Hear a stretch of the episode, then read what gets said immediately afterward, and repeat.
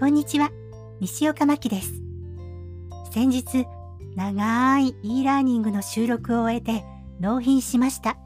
とお話ししましたが、この度、検品完了のご報告をいただきました。納品後、何も連絡がなかったので、リテイクだらけだったらどうしようかなって正直ドキドキしながら待っていました。無事に終えることができて本当に良かったです。あ、でも、リテイクが一度もなかったわけではないですよ。